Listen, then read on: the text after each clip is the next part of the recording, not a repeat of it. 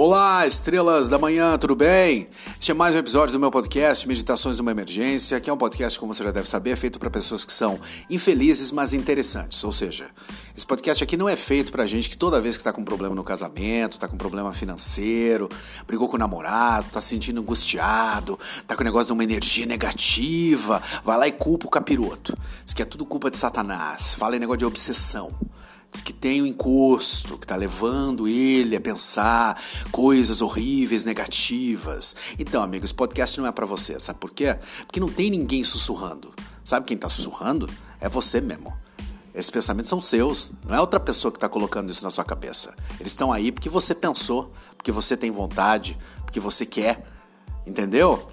Então, Vamos acordar para a vida, né, meu amigo? Vamos parar de falar imbecilidade, né? Você está se constrangendo na frente dos outros quando você faz isso. Vamos ter um pouco de limite, né? O que, que você acha?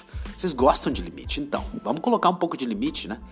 Vamos parar um pouquinho de falar imbecilidade assim, como se fosse dogma, como se fosse algo, nossa, comprovado. Nada disso é comprovado, meu amigo. A única coisa que é comprovada é o seu recalque, que está estampado nessa cara. Quando a gente vê ela, tá aí, inclusive, com o lado esquerdo quase paralisado, o olho meio baixo, assim, entende? Melhor não. Vamos parar com isso, tá? Esse podcast aqui é feito pra gente que assume responsabilidade. Gente que sabe que muitas vezes todo mundo tem vontade de fazer coisas horríveis. Agora, se faz, aí a história vira outra. Só pensar, só imaginar, não tem problema. Como é que pode ter problema? Não pode ter problema se você não faz aquilo, né? Se você tem vontade de se vingar, se você tem vontade de matar não sei quem, né? O problema é se você vai lá e mata a pessoa, aí você tá fudido, né? Mas vontade todo mundo tem. Não é o capiroto que tá colocando isso aí pra você, você tá entendendo?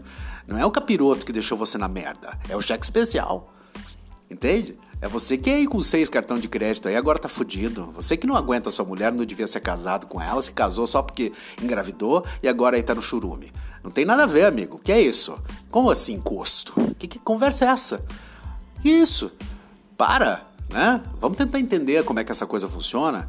Ou seja, isso aqui é feito pra gente que assume responsabilidade mesmo. Que não quer ficar correndo, você tá entendendo? Usando bengala dogmática de religião fica aí totalmente assim, é, arrastando essa corrente dessa ideia, né? De que você está. É uma noção é, infantiloide, inclusive, de que você está né, entregue né, ou para o demônio ou para Deus, né? Ou seja, você não tem autonomia para nada. Né, tecnicamente. Você faz coisa ruim é o demônio, você faz coisa boa é Deus. Você é o quê? Você é um joguete do destino. Você é só um fantoche aí. Você é um ser ignóbil vagando pela terra. Você não tem vergonha, não? Devia, devia sentir vergonha, né? Não tem nada disso, meu amigo. Inclusive assim, ó, esse episódio aqui hoje, ele tanto não é para você que eu já vou aqui dar um, um, spoiler alert, você tá entendendo? Amigo, você vai ficar com o cabelo em pé com as coisas que eu vou falar aqui, vai achar que sou eu que tô possuído. Mas eu não tô, tô bem de boas aqui. Não tô aqui, inclusive, numa boa aqui, muito sóbrio, falando isso aqui para você, tá? Então, olha só, faz o seguinte. Nós vamos falar sobre o demônio, sobre o capiroto, coisa ruim, maligno, Satanás. Você tá entendendo? Vamos falar sobre ele. Não ele como um ser que está vagando pela terra, tentando influenciar os pobres, humanos, puros, né? Que não pensam nada ruim. É o demônio que vem e coloca na cabeça as coisas, né? Não acredito nisso, é uma bobagem. A gente vai falar sobre a ideia, essa ideia cultural, social, religiosa do demônio. É esse que nós vamos falar. Então, assim, ó, segura aí o seu, seu crucifixo, aperta ele com toda a força, segura o seu rosário, porque, meu amigo, nós estamos no país do presidente Jair Messias Bolsonaro. Sabe o que isso significa, né? Significa que a ciência e a razão não valem merda nenhuma. O que vale mesmo é a gente viver na superstição. Vale mesmo a gente acreditar em conceito que uma criança de 6 anos de idade já tem um pouco de dúvida se vale a pena acreditar ou não, né?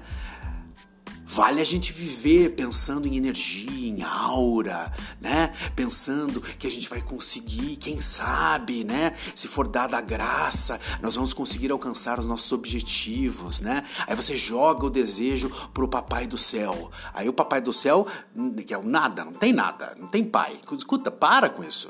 Tá entendendo? Uma hora você tem que começar a se desvencilhar dessa ideia, esse, esse, seu complexo absurdo, entende? Essa sua histeria, entende? É calcificada, que você tem orgulho, inclusive, de colocar para os outros, né? Que tem alguém que está cuidando de você, que está o tempo todo olhando para você, né? E aí você pede, aí você acontece uma merda, aí você fica com aquela coisa assim. Se a coisa der certo, é porque é, o Deus quis, Ele ajudou, porque você é uma boa pessoa, você é um cristão né, que vale a pena. Aí se der errado, você diz o quê? Não era para ser. Quer dizer, é uma retórica de uma criança, você tá entendendo? Não tem como você debater com uma pessoa que acredita nisso. Então, assim, não discuta esse podcast, vai para lá tá bom? Vai para lá que assim hoje o bicho vai pegar. A gente vai dar continuidade aqui na nossa nossa série aqui nessa segunda temporada falando sobre os casos emblemáticos da história da psicanálise, é, os casos analisados pelo nosso uh, querido amigo Sigmund Freud, né? Hoje estamos tratando de um texto, inclusive muito curtinho, né?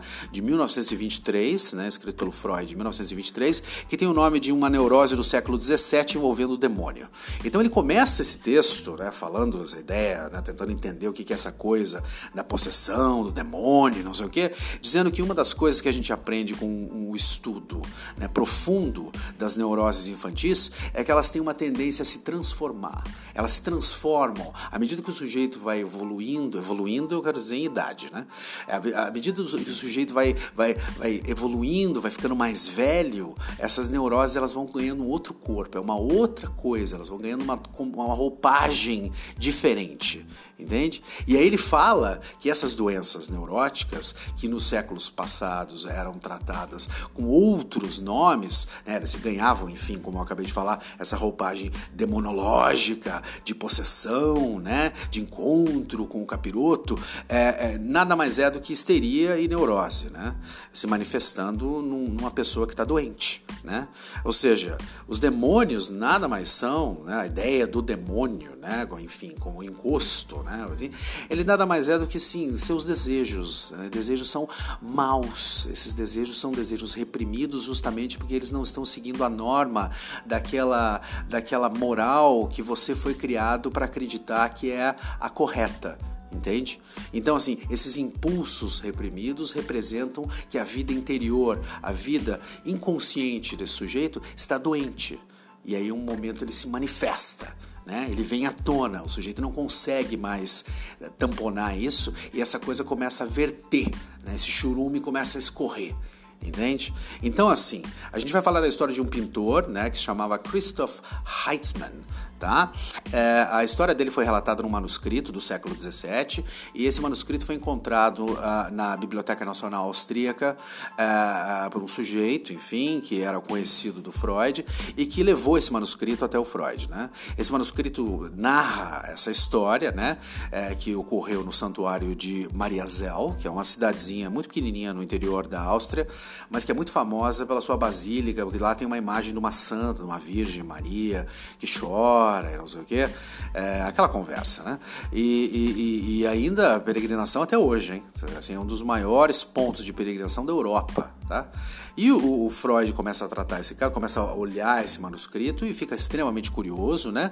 Porque afinal de contas, não é todo dia que você encontra algo do tipo, um manuscrito que tem tantos detalhes a respeito dessa possessão demoníaca, né? E dessa redenção de um pacto com o demônio, é, que, que veio, segundo o manuscrito, é, foi dessa redenção aconteceu graças à intervenção da própria Virgem Maria.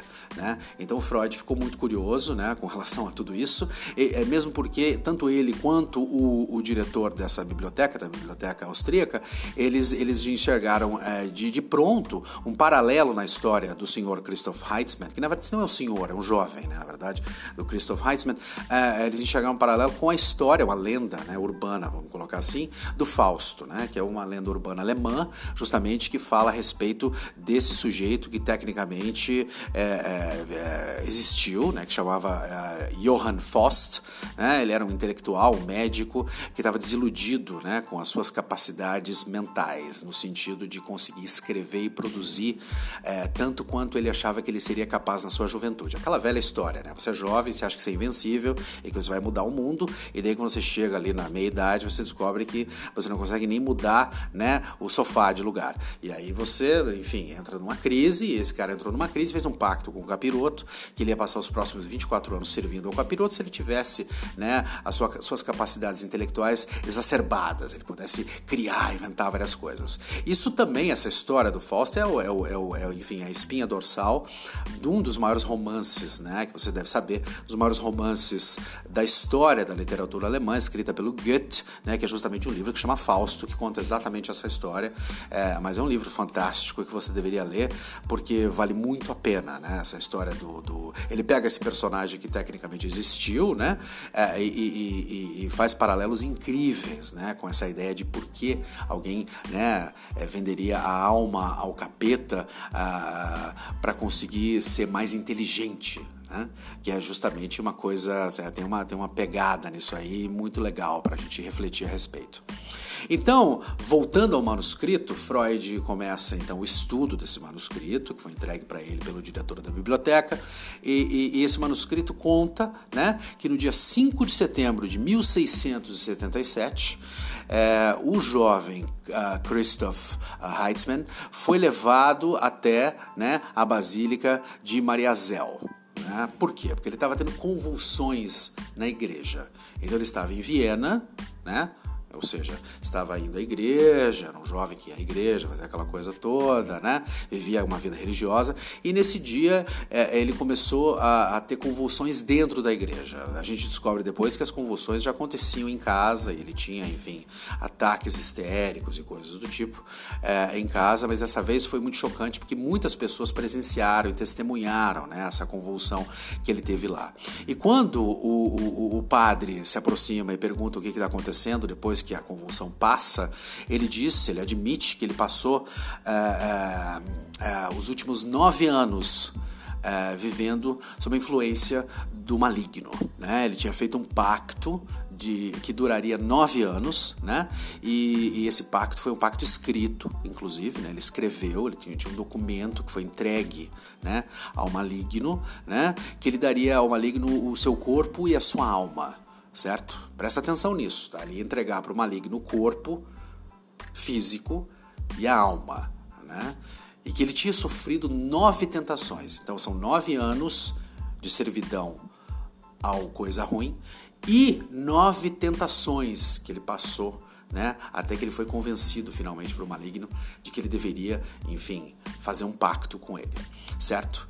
É, como ele estava afim, é, assim, o fim do, do pacto estava se aproximando, ele estava com muito medo do que aconteceria com ele, ou seja, que ele teria que entregar Souza, enfim, o seu corpo, corpo e sua alma para o diabo. Então ele, ele, ele decide pedir para o padre de Viena que o encaminhe, né, para o mosteiro lá em, em Mariazel, né, que tinha lá, né, ao lado dessa basílica, porque apenas lá ele poderia ter alguma chance de se salvar certo? Então esse manuscrito vai narrando essa história dele, que é uma história bacana, né? Então ele tá lá, ele tem a convulsão na igreja, aí os caras encaminham ele para Mariazel, ele vai até lá. Então é, é, o manuscrito, vamos entender, é dividido em três partes e, e cada uma das partes é escrita por uma pessoa diferente, tá? Então a gente tem três fontes que vão narrando, são testemunhas oculares do que aconteceu, elas vão narrando né, essa questão do, da, da possessão e do exorcismo do Christoph. Né?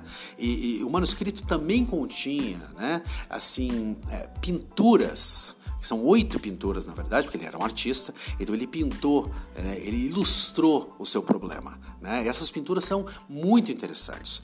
Não porque ele era um grande artista, muito pelo contrário, ele era muito ruim, mas porque elas conseguem nos dar alguns detalhes que vão ser muito importantes para a gente compreender o que, que, o que, que aconteceu com esse garoto. Né?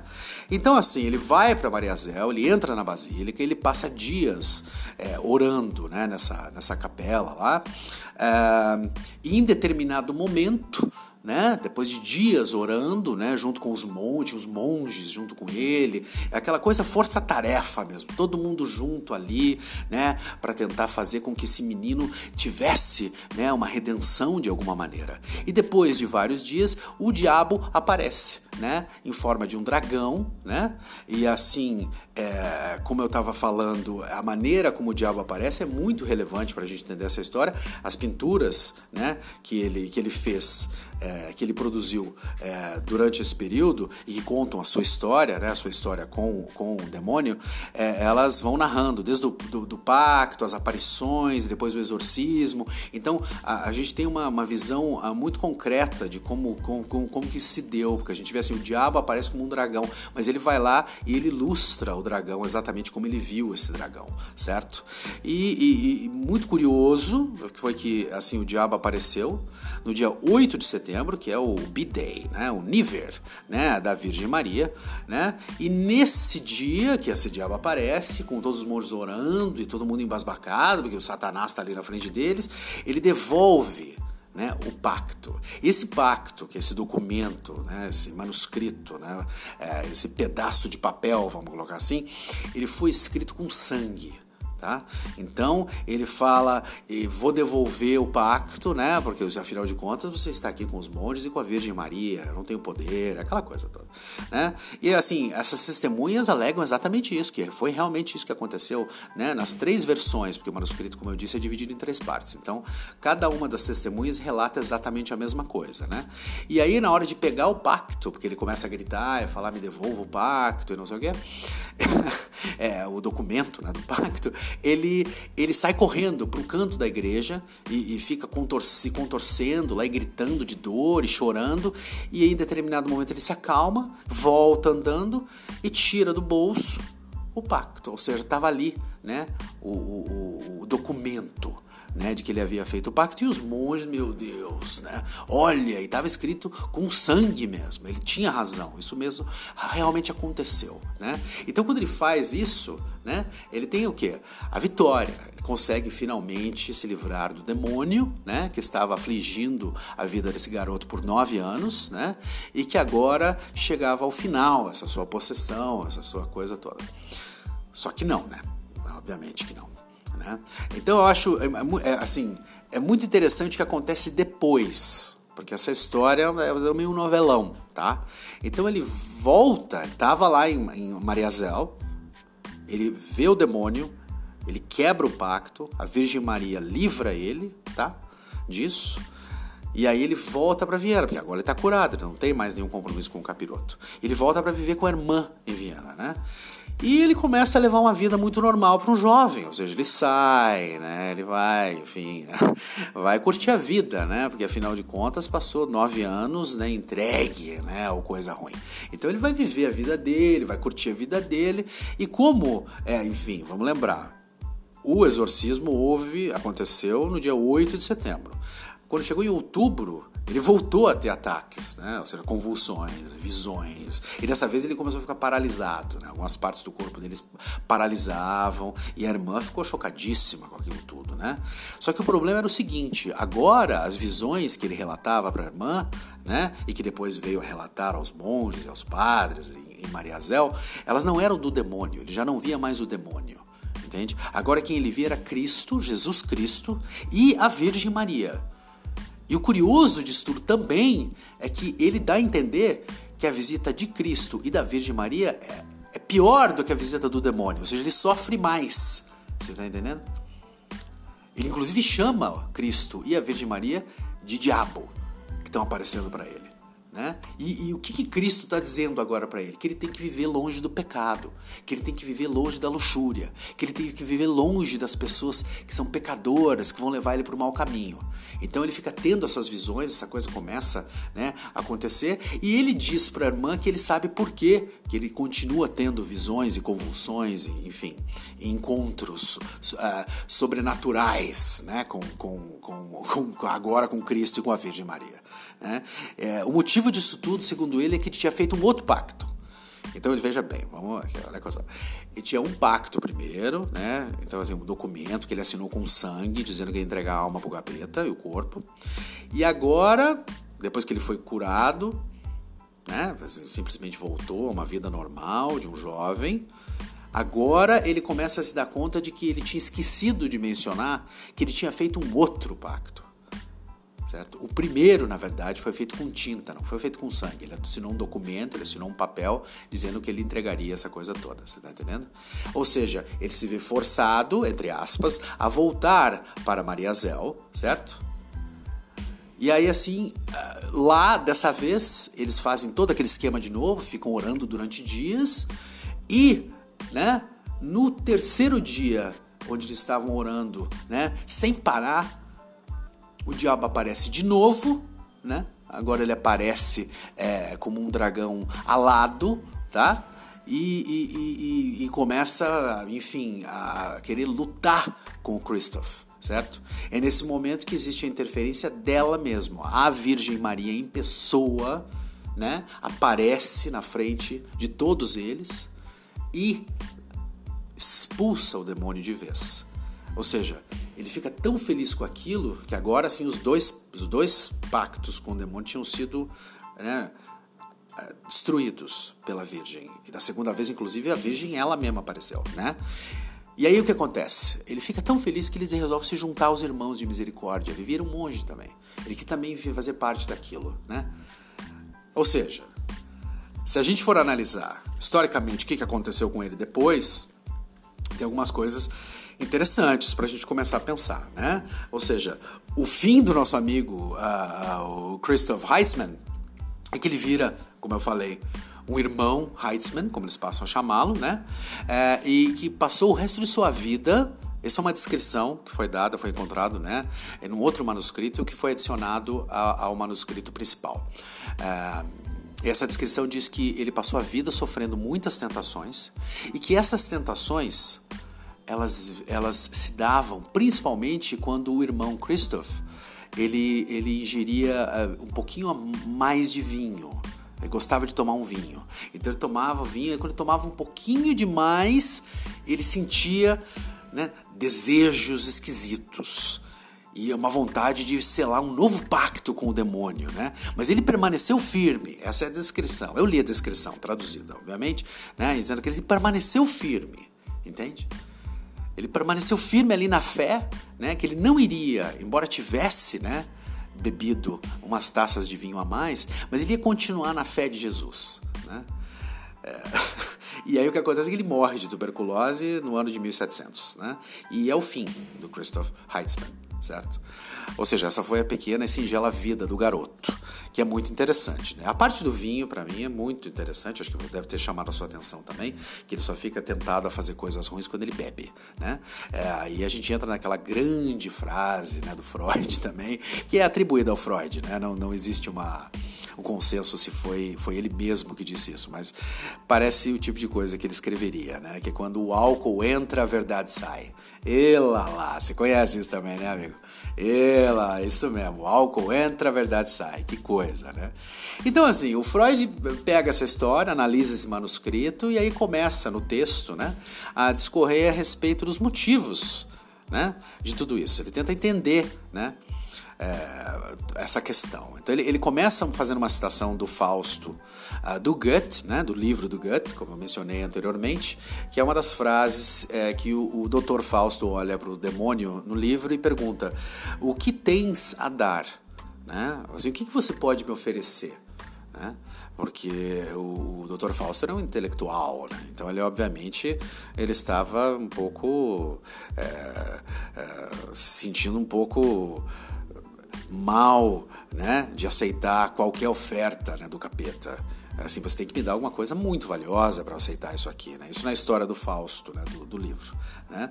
E a resposta do Freud é que para essa pergunta, o que, que o diabo pode oferecer para uma pessoa comum, por exemplo, é que ele pode oferecer muita coisa, né? Então ele pode oferecer principalmente riqueza, dinheiro, né? Ele pode oferecer proteção, ele pode oferecer poder sobre os outros, né? Pode fazer você comandar as outras pessoas, influenciar outras pessoas, né? E sobretudo, ele pode te oferecer prazer. A ideia do prazer carnal, né? Ele pode te oferecer sexo, com homens, com mulheres, você que escolhe, ou com os dois, tá bom também, né? Então ele pode oferecer isso.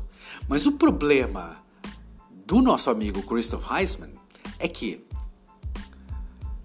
junto com o manuscrito que narra essa história de redenção desse jovem, né, também estava o diário daqueles anos do Christoph Heisman. Ou seja, o Freud começa a prestar mais atenção para o diário do que para a história, porque a história é realmente boba, né?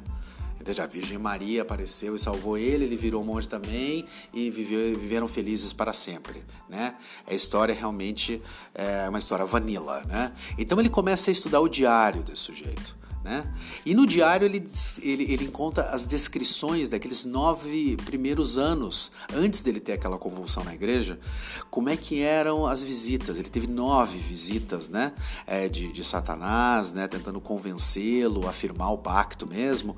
E assim, as descrições da tentação que ele sofreu pelo capiroto, né? Uh, que o Capiroto tentou infligir na vida dele, fazer com que ele mudasse o rumo de sua vida. A primeira delas, ele cita no, no, no texto, ele cita três dessas. Né? A primeira delas é assim: o, o demônio lhe, ofereceu um livro de magia que ele pudesse, uh, enfim, controlar as forças da natureza. A segunda era uma mala cheia de dinheiro. E a terceira é prazer né? Que o demônio fala para ele: você precisa se divertir. O demônio falou isso para o capeta, falou isso para ele. Você precisa se divertir. E ele confessa que ele, essa última tentação, ele realmente foi. Ele abraçou o capeta, literalmente, entende? E passou três dias se divertindo. Mas depois de três dias ele começou a se sentir mal. Seis dias se divertindo é uma luxúria, né? Enfim, encheu a cara, comeu um monte de gente, aquela coisa toda, tá? Então, ele, depois de três dias, ele volta arrependido e daí que o negócio começa, tá entendendo? E os relatos dele entende? Que a gente tem pelas, pelas testemunhas oculares e pelos monges, né? É, colocam uma coisa muito interessante, é que ele era um sujeito abalado, incapaz de produzir, ele não conseguia mais pintar, ele estava com um bloqueio criativo, ele não conseguia mais pintar, né? E que estava extremamente preocupado com a sua sobrevivência, sua subsistência. Ou seja, ele não, se ele não conseguia produzir, ele não conseguia vender, se ele não conseguia vender, ele não ia ter comer, não ia ter onde morar, ele não podia viver de favor na casa da irmã para sempre. Ou seja, o que, que ia acontecer com ele? Tá?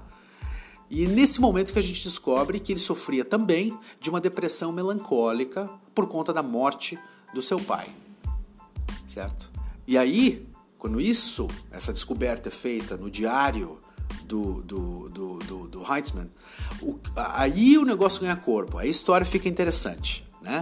Porque aí a gente tem essa coisa, a morte do pai gera melancolia, a melancolia está atrelada com a ideia do diabo, ou seja, ele procura o diabo, ele procura o prazer, ele procura afogar as mágoas, né? É, e, e, aí, para se livrar dessa depressão, para se livrar dessa tristeza, né? Que é, assim, o calvário de todo fudido, né? Você sai do trauma, entra no luto, na tristeza, aí você, para lidar com o luto, você, o luto, você entra nessa de vou afogar minhas mágoas, eu vou encher a cara, vou me drogar, vou fazer não sei o quê, certo? E aí, depois disso, você sai né? Porque não aguenta, uma hora não aguenta, e daí tem que encontrar uma redenção, e depois que se encontra a redenção, você começa todo o processo de novo. Aí vem outro trauma, outro problema, e você volta pro luto, pra tristeza, afoga as mágoas de novo. Você tá entendendo? É uma coisa meio. É um ciclo, ah, assim, é, é, é contínuo, uma coisa que continua acontecendo na vida da pessoa para sempre. Você deve conhecer muita gente que vive assim também, né? É curioso isso. Então, para o Freud, as grandes surpresas da história do Heitzman, elas estão principalmente no fato de que não existe obrigação do capeta, ou seja, o pacto que ele firmou com o capeta, o capeta dava o que para ele? Não dava nada, não tinha nada, entende? Ele, ele ia entregar a alma e o corpo pro capeta, mas o capeta não precisava dar nada para ele. Tem alguma coisa estranha nisso, Freud escreve, né?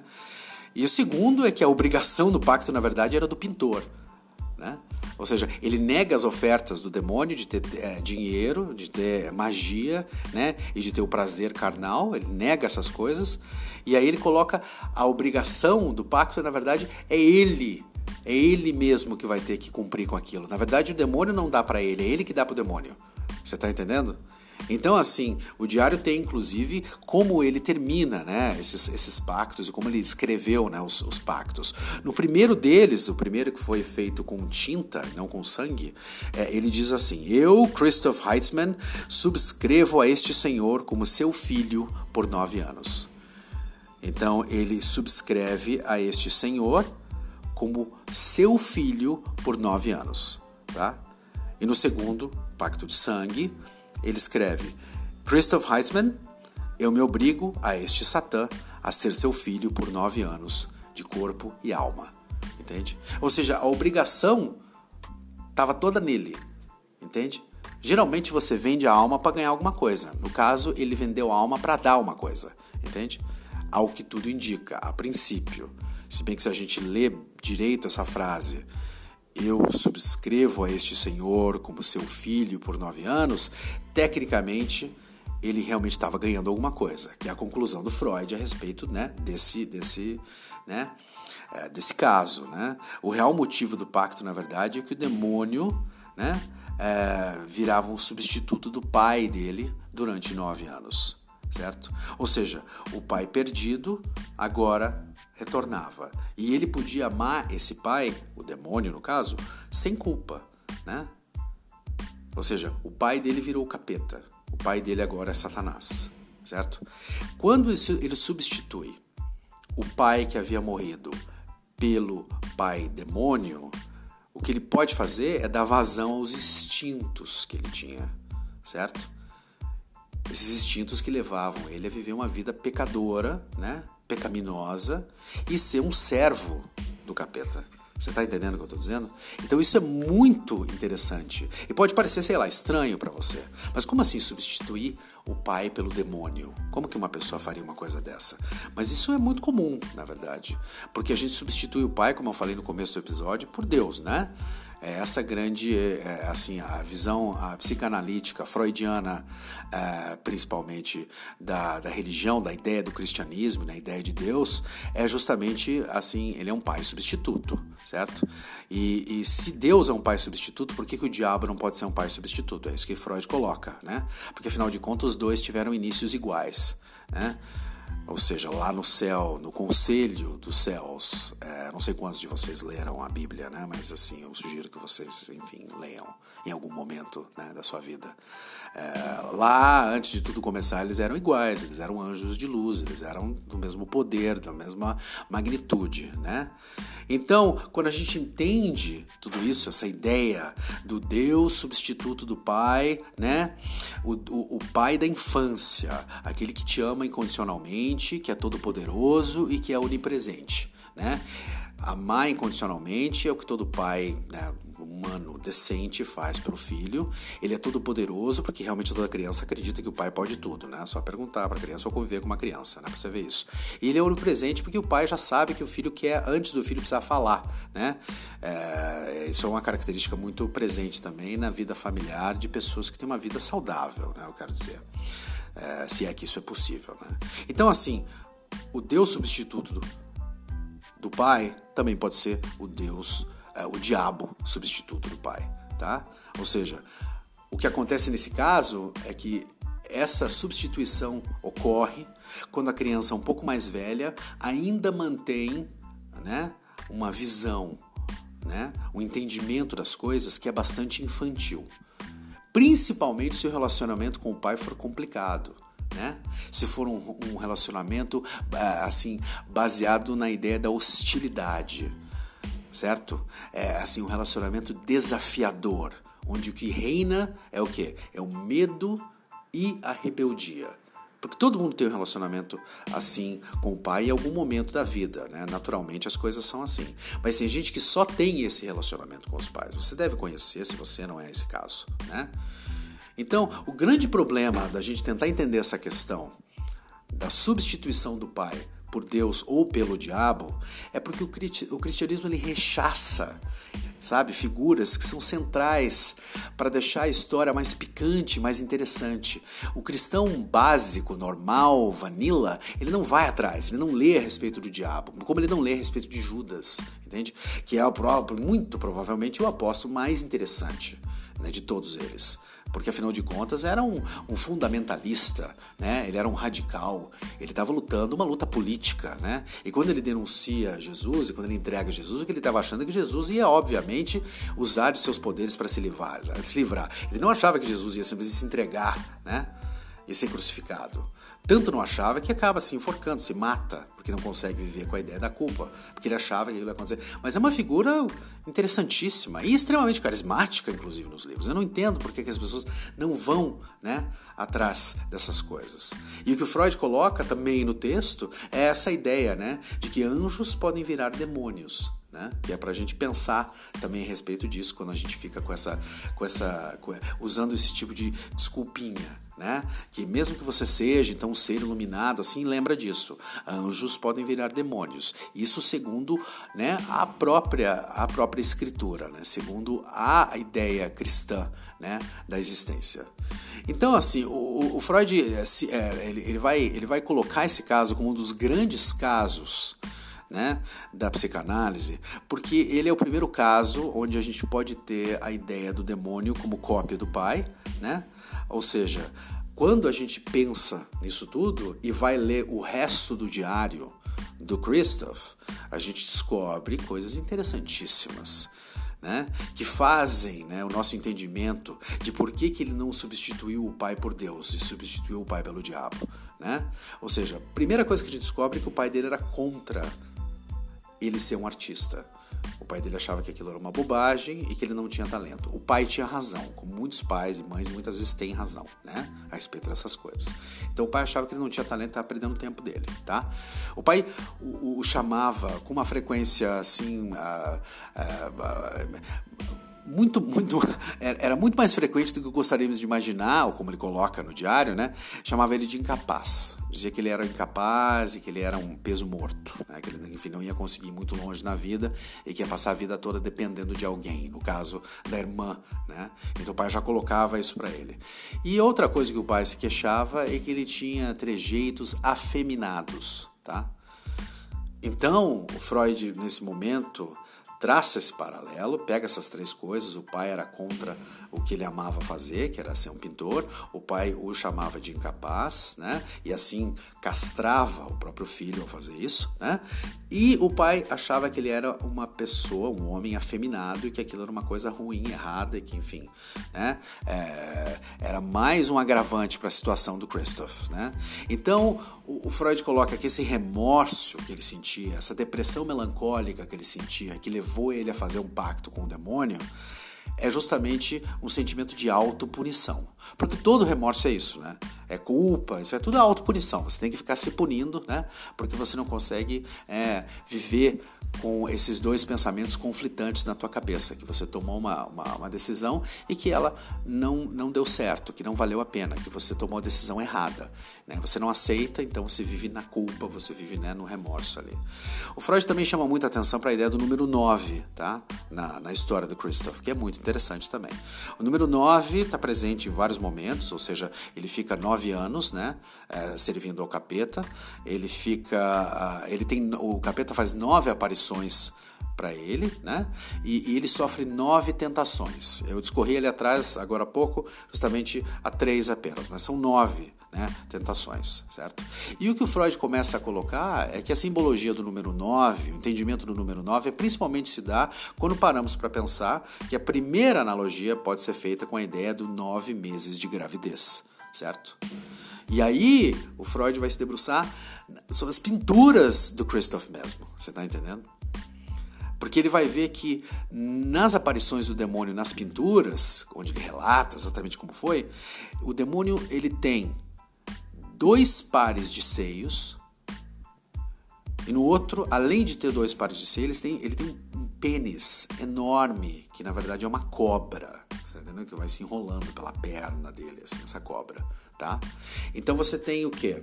Você tem esse diabo que aparece numa imagem, numa figura de um homem que também é uma mulher, certo?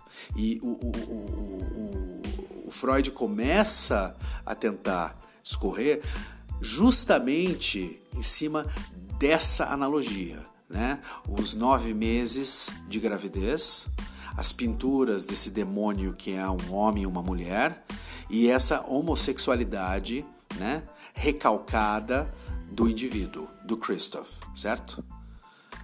Ou seja, todo o lado negativo do relacionamento que ele tinha com o pai né? Ele vem à tona nessa figura do demônio. Você está entendendo? Ou seja, ele se rebela utilizando uma atitude feminina, ou seja, esse demônio agora que é, o pai dele agora é um homem mulher também, entende? E ele tem essa fantasia de gerar um filho desse pai, né? Depois de nove meses, que no caso do, do pacto eram nove anos, né? Ou seja, é uma afronta. Ele está se colocando contra o pai. Ele transforma o pai, demônio, exatamente em tudo aquilo que o pai de verdade né, odiaria e, enfim, nunca aceitaria. Entende? Então o que o Freud coloca é que o luto do Christoph ele reativou fantasias que estavam reprimidas, né? E essa fantasia era o quê? Era de virar uma mulher, né? Essa tentação permanente, né? De possuir outro homem e não de possuir uma mulher certo? Então, a leitura que o Freud faz disso, ao término, a gente vai chegando perto do término do texto, é justamente, né, essa, essa, ele vai, ele vai tentando é, desenhar, né, esse timeline do que, que tudo, como é que tudo se deu para poder chegar a uma conclusão que seja impactante, né? Então, assim, ele vai para Maria Zel da primeira vez e ele consegue ser exorcizado e recuperar o primeiro documento do primeiro pacto tá? Aí após o exorcismo ele volta para Viena, né? Aí lá ele começa a viver uma vida, né, enfim, de luxúria, vamos colocar assim, né, como está ali no texto, né, é, e ele começa a ser tentado. Dessa vez ele é tentado por Cristo, né, e pela Virgem Maria, certo? É, é, muito interessante porque essas tentações, só fazendo um parênteses aqui, essas tentações são, elas se dão de uma maneira, assim, a tentação que, que, que Cristo uh, coloca para ele é que mostra, é, porque lembra, né, Cristo pediu para que ele deveria largar da vida pecaminosa e, vive, e viver uma vida, né, santa. Então ele mostra um sujeito comendo para ele. É porque ele era um menino muito pobre, né? Então ele, Cristo mostra para ele um sujeito comendo uma almôndega, tomando um vinho, aquela coisa toda. Como isso seria uma tentação na vida do Christoph, né? É isso que a gente descobre através disso, né? Então assim ele volta para Maria Zel para justamente tentar ser exorcizado pela segunda vez, recuperar o segundo pacto. E depois que isso acontece, ele decide ficar, né? E aí, quando ele decide ficar, o que o Freud coloca é assim: por que, que ele ficou da segunda vez? Ele ficou da segunda vez porque ele nunca mais ia precisar se preocupar com o dinheiro, né, com a sua sobrevivência, né, e ele conseguiria, se ficasse lá, de uma vez por todas, reprimir as suas tendências homossexuais. Ou seja, ele não ia precisar mais viver naquele pesadelo que ele vivia. Porque o que acontecia com ele era justamente isso, você entende? Ele não estava sendo. A ideia de que ele era uma pessoa possuída, ele não estava sendo possuído pelo diabo, ele estava sendo possuído pelos próprios desejos, que ele achava que tinha sido ensinado para ele que era uma coisa errada e ruim. Logo, ele ficava se punindo com aquilo. Você entende? Então ele corre para Maria Zel para ser exorcizado e ele acha que esse exorcismo né, é a cura gay, entende? Assim, porque alguém vai acreditar numa bobagem dessa entende? E aí ele volta de novo para Viena e volta a viver uma vida bem louca e aí começa a sentir culpa de novo, porque afinal de contas aquilo está enraizado nele, né? Na figura do pai, entende? Então ele substitui o pai pelo diabo porque o diabo deixa ele fazer essas coisas. Mas a culpa não se trata desse jeito, você não consegue levar isso assim. Ela em uma hora aparece, o remorso aparece, como apareceu para ele, né? Então assim, ele ingressa nessa ordem dos irmãos de misericórdia, como chamava essa ordem lá desses monges e tal, né? E, e, vive essa vida assim, cada vez que ele toma um pouquinho mais de vinho, vem à tona, ele fica com desejo, ele fica com tesão, ele fica com, né, com pensamentos pecaminosos, e aí no outro dia passa, porque passa o efeito do álcool e porque ele volta a si e pensa que ele tem que permanecer firme, porque pelo menos ali ele tem o que comer. Ele não precisa viver da arte dele, que, que by the way era muito ruim, né? Você entende então essa história? Como o, o Freud termina o texto colocando para ele uma coisa interessante que é assim. Ele chama o, o Christoph, que é um senso de humor do nosso amigo Siggy, né? Também que é muito interessante. Ele chama ele, ele não passava de um pobre diabo. Quer fazer um trocadilho, né? O diabo. Né? É, ele era um homem, né? Um jovem sem sorte e sem talento, né? Que ao ficar no, no, no, mosteiro, que ao ingressar nessa ordem dos irmãos de misericórdia, ele recusou, ele renunciou, é isso que o Freud diz, ele renunciou à única coisa que fazia dele uma pessoa honesta com ele mesmo. Né? Ou seja, isso tem até uma beleza nisso aqui que a gente está falando. Né? E aí ele chama o Christoph de um eterno bebê, que fica preso no seio materno e não consegue sair disso nunca. O seio materno aqui justamente simbolizado nas pinturas, porque ela, o demônio não tinha um par de seios, tinha dois pares de seios, entende? Então ele é um eterno bebê, ele tem essa eterna busca pela dependência, da subsistência, dele conseguir viver, ele conseguir comer, ele precisa ter alguém né, em cima dele. E aí ele fala esse eterno bebê que ele coloca ali, que é uma descrição muito fidedigna, inclusive, do jeito que muita gente vive hoje, né? Que é assim, a, é, o eterno bebê ele passa a vida exigindo ser alimentado por alguém. Entende? E essa alimentação ele não está falando aqui só de comida. Né? Ele está falando de outras cositas más, né?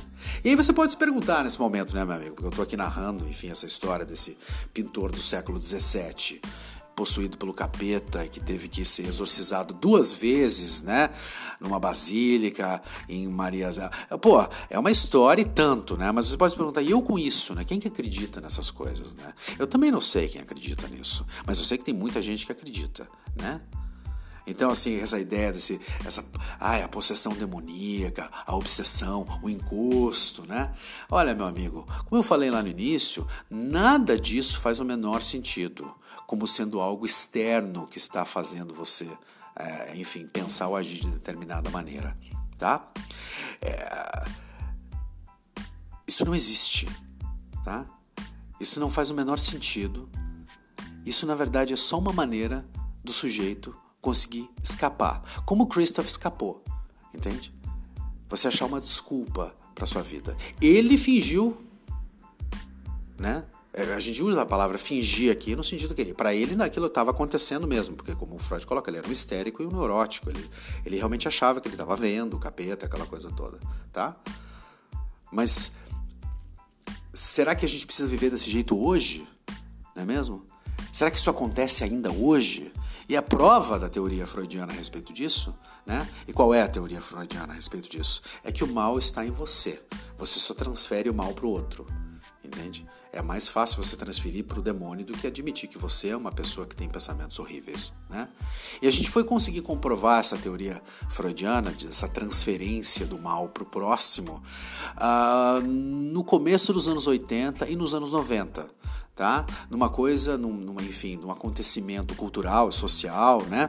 Uh, que tem um nome que é chamado de Satanic Panic, ou, ou sei lá, assim, o, o, pânico satânico dos anos 80 que foi um momento né, na história uh, do, do, dos países da América do Norte uh, e aqui com a gente também nos anos 90 isso aconteceu também, né, um pouquinho mais atrasado, mas aconteceu, né, onde a ideia da figura do demônio, do satanás estava muito presente, estava em toda parte basicamente, certo?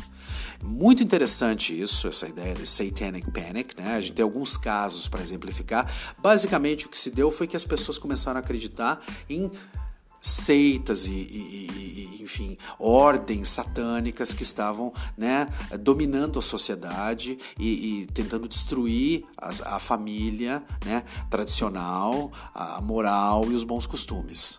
Tá?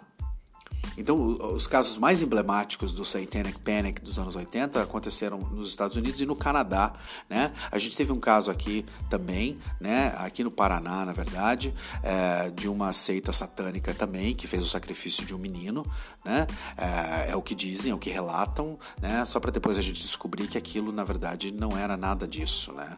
Mas a ideia, esse inconsciente coletivo, essa ideia de Satanás estar agindo, né? Nos anos 80 e 90 ele era uma coisa tão presente que chegou até aqui, entende? Que as pessoas aqui começavam a acreditar nisso. Tem gente que até hoje acredita, né?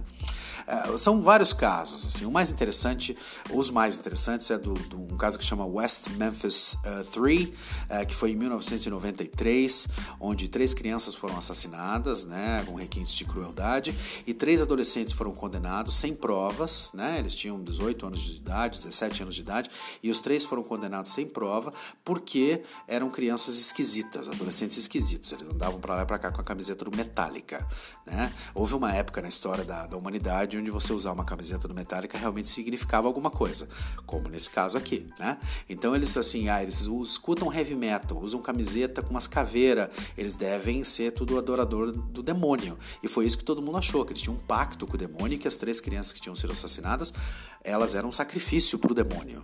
Você entende? E eles foram para cadeia e eles passaram, amigo. 18 anos presos, sem ter nenhuma prova, só porque todo mundo estava nessa pira do Satanic Panic, que o Satanás estava envolvido com tudo e tinha feito, possuído os meninos e aquela coisa toda, tá? Eles foram sair da cadeia 18 anos depois, porque não tinha prova, porque enfim, fizeram novos testes, né, de DNA para descobrir outras coisas, para ver se encontrava alguma coisa e não encontraram nada. Então esses moleques tiveram que sair da cadeia, né? É, mas é uma história tristíssima. Se você tiver curiosidade, tem um documentário muito interessante que chama uh, Paradise Lost, que conta a história desses, desses meninos do West uh, Memphis 3. Eu aconselho. E outro caso muito emblemático da época também, que também vai provar essa teoria freudiana, que a gente, enfim, começa a fazer o que? Assim, a gente transfere para o outro, né? Então, no caso, por exemplo, do, do, do, dos meninos lá dessa cidade de, de, de West Memphis, é, no Arkansas, é, depois foi descoberto que não foi nenhum dos três meninos que tinha feito aquilo, mas tinha sido um padrasto de um dos meninos que tinha, que tinha matado os três. Né? Mas os meninos eram alvo, eram alvo fácil, porque afinal de contas eram esquisitos. Né? Então eles foram condenados à morte porque eles eram esquisitos, certo? É, um outro caso que aconteceu no Canadá, um pouquinho antes, em 92, ah, numa cidade chamada ah, Martinsville, né? que é onde começou o rumor de que havia um abuso sexual de crianças acontecendo por uma rede é, satânica de pedofilia, que envolvia figuras do alto escalão da cidade, policiais, políticos, aquela coisa toda, tá? Então uma coisa maluca essa história também, que aconteceu lá no Canadá, né? É, onde você vê que assim a histeria coletiva tomou conta das pessoas e fez com que todo mundo começasse a aceitar, a comprar essa ideia de que existia realmente uma seita satânica. Por quê? Porque os pais começavam a forçar as crianças a contar o que estava acontecendo na escola. Mas assim, a grande, a grande sacada desse Satanic Panic é justamente o fato de que o que a gente estava vivendo na época era uma mudança social dos anos 80 e nos anos 90, tá? Onde o quê? A mulher estava sendo inserida no mercado de trabalho cada vez mais e assim as mães iam trabalhar e tinham que deixar os filhos em creches, né? em daycares, né?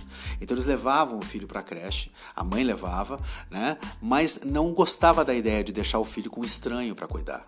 Então o que eles começaram a fazer é que eles começaram assim a interrogar as crianças depois, né, de ficar na creche e perguntar: "Escuta, ninguém nunca pegou em você aqui? Ninguém nunca fez tal coisa?" E começou a colocar essa questão da sugestão para a criança e não deixava as crianças em paz até que as crianças começaram a falar, pegou, fez, fez não sei o quê, e eles logo deduziram que era uma, uma seita satânica que estava abusando dos filhos de todo mundo, e o pessoal do daycare foi todo mundo para cadeia, entende bem? E todo mundo que todo que as crianças achavam que tinham visto, as crianças, cara, imagina, achavam que tinham visto lá no porão que eles iam, entende?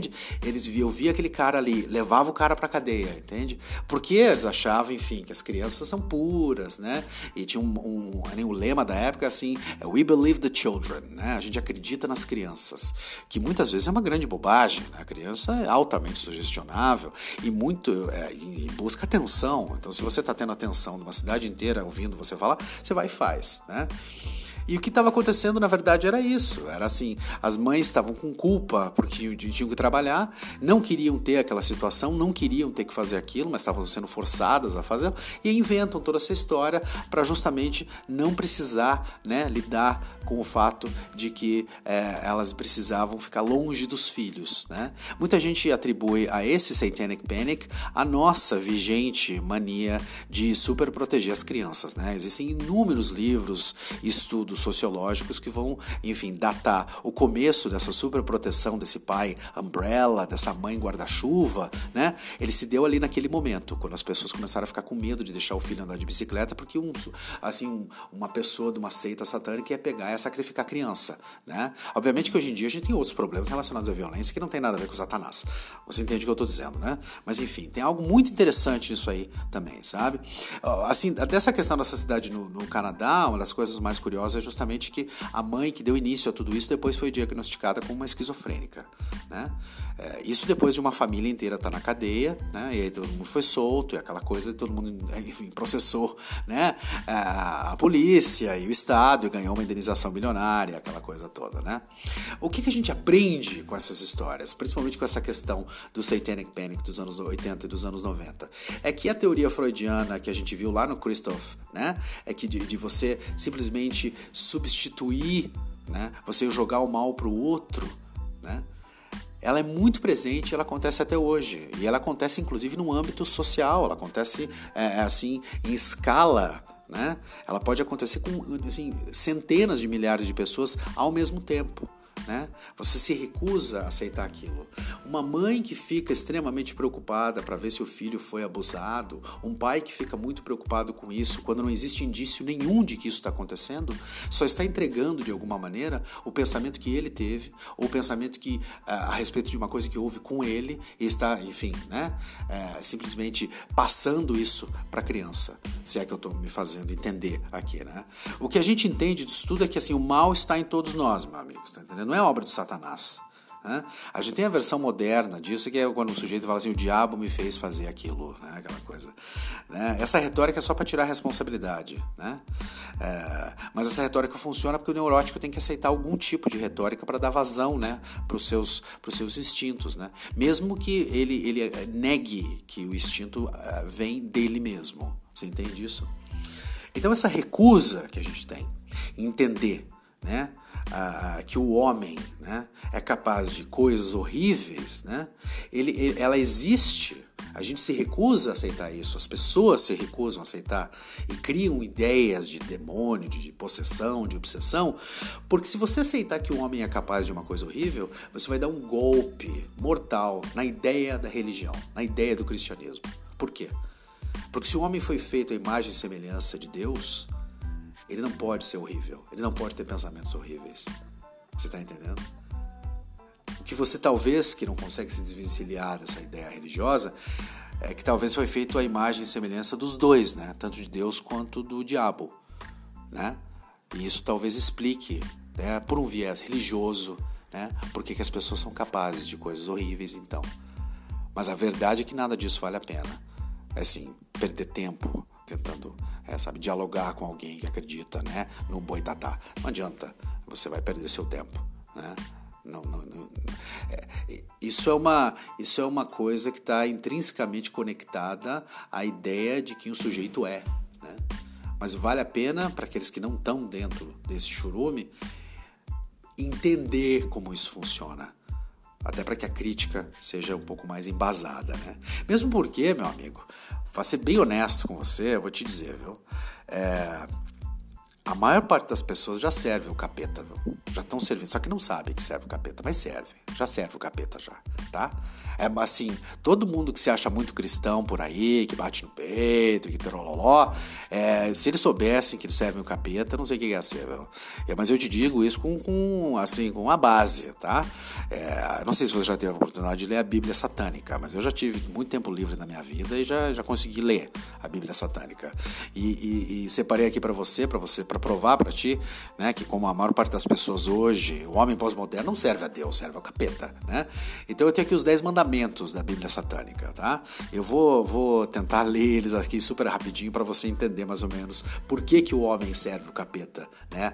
O homem, o, o, homem na internet, o homem moderno, essa coisa toda, tá? Então, olha só, primeiro, primeiro mandamento: amarás e odiarás com a mesma intensidade. Então, você ama e odeia com a mesma intensidade. Check. Segundo, amarás a ti mesmo acima de tudo. Olha aí, olha o pessoal aí narcisista patológico do Instagram. Terceiro, amarás ao próximo da forma que ele te amar. Você já não viu um monte de gente falando assim? Não, você ama, você cuida, você respeita quanto ele me respeita. Se ele não me respeita, eu também não respeito. Então, tá aí, ó, parabéns pra você, tá seguindo o capeta, viu? Tá bom assim. Próximo, quarto, conhecerás a, ti, conhecerás a ti mesmo. Olha só, vai conhecer a ti mesmo, né? Que é só a ti mesmo, os outros não precisa, né? Se conhecer. Quinto, buscará sempre a melhoria material e espiritual. Olha, tem ganhar dinheiro. Sexto, não usarás o nome de Satã para fins indevidos. Tá bom, não estamos usando, né? Sétimo, respeitarás e protegerás as crianças e principalmente os animais. Olha o pessoal dos animais, né? Olha aí, tá vendo? Tá, tá do lado do capeta, cara. Oitavo, viverás cada segundo como se fosse o último. Olha, pronto, já pegamos todos os coach aqui. Fechou. Nono, andarás a teu modo, mas respeitarás o caminho de outrem. Olha só, hein? Hum, isso aí me cheira um budismo, isso, meu pai do céu. E o décimo, darás o teu melhor em tudo que fizeres. Porra, meu amigo, você tá entendendo? Acabamos de encontrar o elo perdido. Você tá entendendo, meu amigo? Os dez mandamentos da Bíblia satânica, na verdade, são assim a, a espinha dorsal do homem pós-moderno e dos coach e do povo que fica gritando pros bichos. Tá entendendo? É louco isso, cara. Não é maluco? Isso é muito lindo. É, realmente é sensacional. Meu amigo, esse foi o nosso episódio de hoje. Espero que você tenha curtido. Uh, estamos chegando ao final da segunda temporada. O próximo episódio é o penúltimo episódio, né? E teremos um assunto muito interessante para tratar também, ok? Grande abraço e até a próxima.